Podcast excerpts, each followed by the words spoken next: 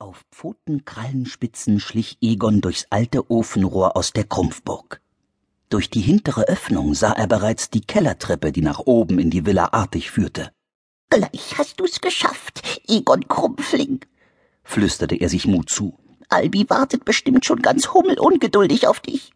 Oh, das wird ein schimmelschöner Tag. Heute war Samstag, und die beiden Freunde hatten ausgemacht, dass sie sich gleich am frühen Morgen treffen wollten. Albis Eltern waren von Herrn Artigs Chef zum Golfspielen eingeladen worden, weil Herr Artig seit genau zehn Jahren in der Firma angestellt war. Nach langem Zögern hatten sie Albi erlaubt, zum ersten Mal alleine zu Hause zu bleiben. Nun ja, alleine war eigentlich nicht ganz richtig. Schließlich lebten im Keller ihres Hauses 49 fiese und ein reizender Krumpfling. Aber das ahnten Rosalie und Bertram Artig natürlich nicht sonst hätten sie sich bestimmt mehr Sorgen gemacht. Und auch Oma Krumpfling hatte Krumpfling sei Dank keinen blassen Schimmer von der heimlichen Freundschaft ihres jüngsten Sippenmitglieds und dem Menschenkind.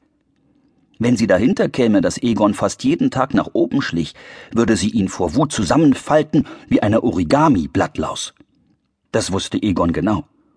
Deswegen zitterten seine Knie wie immer, während er die letzten Schritte durch den Tunnel tapste und deswegen schrie er auch vor Schreck laut auf, als ihn eine Kralle auf den Rücken tippte. Oh, Krumpf, oh, Krumpf, hilf! Dabei sprang Egon in die Höhe, knallte mit dem Kopf gegen das Ofenrohr und landete dann auf dem Rücken. Über ihm stand nun triumphierend sein Mitschüler Hans Georg, der von allen der Schorschi genannt wurde.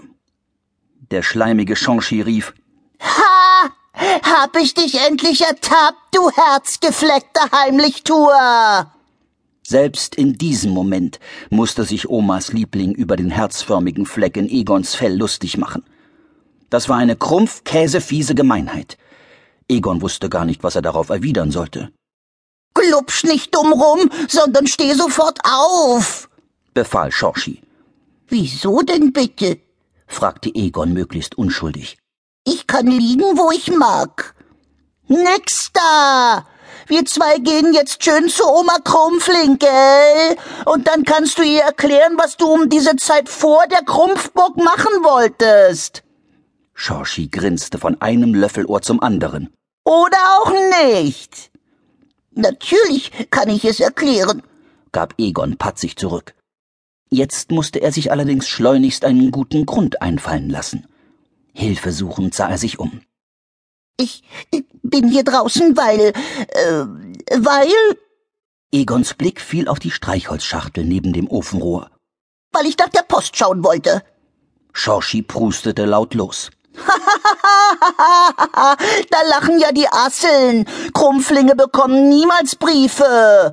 Wer sollte uns denn schreiben? So eine dusseldumme Ausrede kann auch nur dir einfallen. Und warum gibt es dann bitte einen Briefkasten an der Krumpfburg? Egon rappelte sich auf und marschierte zur Streichholzschachtel, als hätte er nie etwas anderes vorgehabt. Natürlich rechnete er nicht damit, einen Brief zu finden. Seit er denken konnte, hatten die Krumpflinge noch nie Post erhalten. Aber jetzt musste er zumindest so tun, als ob er nachsehen wollte. Er schob die Schachtel ein Stück weit aus der Hülle und tastete in ihr Inneres. Doch da war ja wirklich etwas. Egon schob die Schachtel weiter auf und zog einen dicken Briefumschlag heraus. Ja, was haben wir denn da? Über der kaum leserlichen Adresse klebte eine Briefmarke. Sogar mit Stempel. Schorschis Augen wurden rund wie Glasmurmeln. Jetzt triumphierte Egon. Einen Brief! Vielleicht sogar den ersten Brief in der Geschichte der Krumpflinge. Oma Krumpfling wird sicher ganz begeistert sein, dass ich, dass der schlaue Schorschi den Briefkasten kontrolliert hat, kreischte Schorschi, riss dem verdutzten Egon den Brief aus der Hand und wieselte zurück in die Krumpfburg. Empört sauste Egon hinterher. Sein Albi würde jetzt leider ein bisschen warten müssen. Das Lob von Oma für diesen Fund wollte er sich nicht entgehen lassen. Den aufregenden Brief hatte schließlich er entdeckt und nicht der glatt gebürstete Schleimschwätzer. Post für Oma Krumpfling. Oma Krumpfling hatte es sich mit Professor Honigschwamm im Burggarten unter dem ausgetrockneten Kaktus gemütlich gemacht. Die beiden schlürften